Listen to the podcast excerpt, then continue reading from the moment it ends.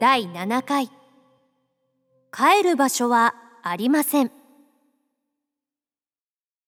北海道、香港、イタリアでカルチャーショックを受け続けた山崎さんですが一番インパクトのあったことって何ですか？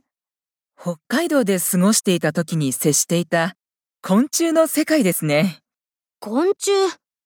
子供の頃、家に帰っても親がいない。学校では友達や先生や自分の存在を確認させてくれる人がいるわけだけど、家にはいない。そうすると、なぜか家の外へ出て行って、野原とか森とか大自然の中にいる方が安心できたんです。自分のことを、お前はこういう人だ、とか、誰からも言われない空間。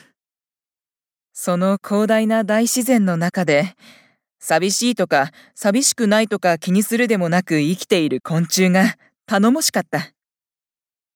空を飛んだり、地面を這ったり、大きさも形状も様々だけど、みんなもらった命を生きている感じというのか、意思の疎通もできないけど、毅然と同じ地球にいる生き物と思うと、もうそれだけで元気になれるというか。確かに疎通はできないけれど子供の頃に訪れた香港でも言葉が通じない状況が好きだったと言いましたが、私は基本的に生き物同士は通じ合えなくてもいいと思っているところがあります。人と一緒にいることは必ずしも通じる、通じないが重要ではない。通じないけれども共存している。同じ空間で生きているということだけでリスペクトし合う。という感覚が心地いい。通じないけど共存しているといえばやっぱり虫がその最たるものですね そうですね。母がたまに捨て犬や捨て猫を拾ってきたんです。団地だからガッチャいけないのに。だってかわいそうじゃないのって。娘たちにダメなんだよって反対されても大丈夫、バレないように飼うとか言う。そういう犬や猫は助けた私たちに懐くわけです。自分を頼ってくるからこちらもけなげで可愛いなとか思うわけですけど、虫はそうはいかない。自分の存在を認識してくれる仕草などは全くありません。だけど、私には虫の底が良かった。地球全体を味方につけているような生き方が。じっくり観察したくて、外で捕まえてきた虫を全部家の中で放し飼いにしたりしてました。うわ母が帰ってきて、カーテンにトンボやカブトムシやバッタがくっついているのを見て、ギャーっと言ってました。だから、子供の頃は虫や動物の絵ばかり描いていました。大人になったら図鑑の絵を描く人になれたらいいなと思いながら、コミュニケーションできないものを好んで書いていたんですね例えば、ミツバチなんかは人間に匹敵する、いや、人間にも勝る社会組織構造を作って生きている虫です。古代の博物学者プリニウスは、今、ちょうどこの人についての漫画を描いているわけですが、ミツバチはあれだけ同じ仲間同士で密集して暮らしているのに、お互い争ったりすることはないから、人間よりよほど優れていると言っている。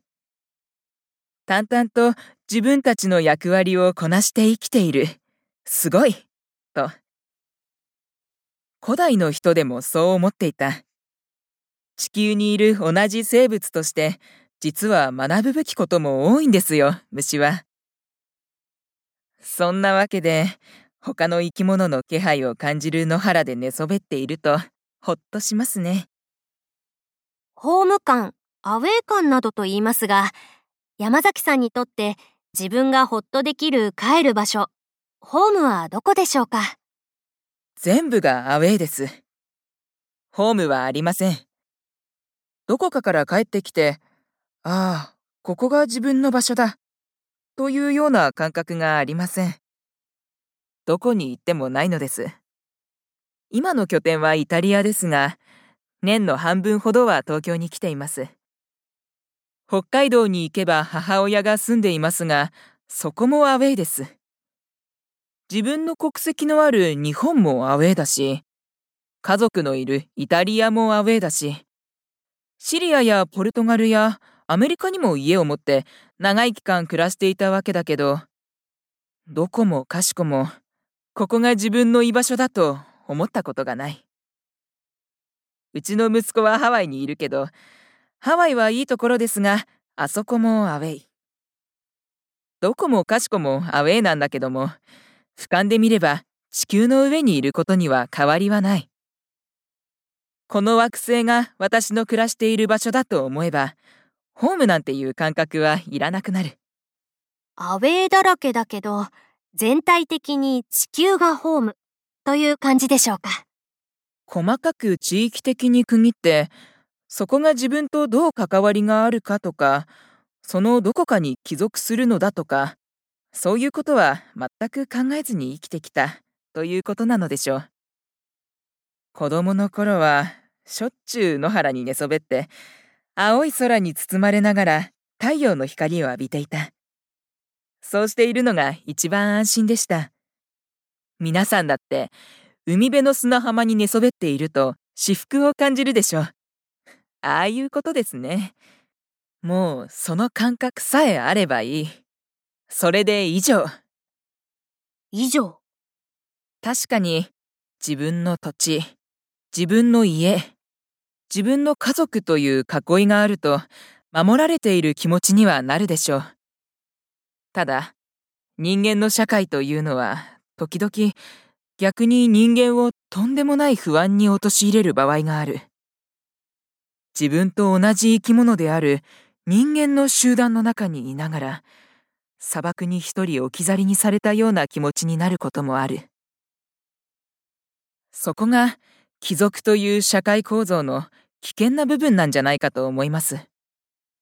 虫みたいに最初から自分はその他大勢の生き物と同じ地球で生きていけるものとしてこの世に生息しているだけ属性はなしと腹をくくれば気楽なもんですけどね。でも人というのはコミュニティや家族のような単位を守って安心したくなりますね。人間は基本的に社会的動物だから仕方がないと思います。ただ、世界は決して自分が帰属している場所だけではないと思うことは大事かもしれません。例えば、うちの息子なんかわけがわからないことになっちゃってますよ。デルスと言うんですが、黒澤明監督がかつて撮った映画のデルス・ウザーラという大自然を味方につけているシベリアのじいさんの名前を付けました。過酷な大自然や熊や虎や鹿に共存を認められて生きている人です。地表上の狭いくくりという感覚はデルス・ウザーラには皆無。そしてうちの子供もそんな風になってきている。詩人との間にイタリアで生まれて、その後日本に連れてこられて、その後私が中東のシリアへ行ってイタリアに一旦戻って、ポルトガルの学校で小学中学課程を終えて、そして高校はアメリカ。毎回学校で国語と歴史が変わるのがたまらん。国際引っ越しはもう勘弁してくれ。と、アメリカの時点でさすがに言われましたが、完全にどこの人間だかわからないことになっています。顔形が日本人っぽくないから、日本にいると英語で話しかけられる。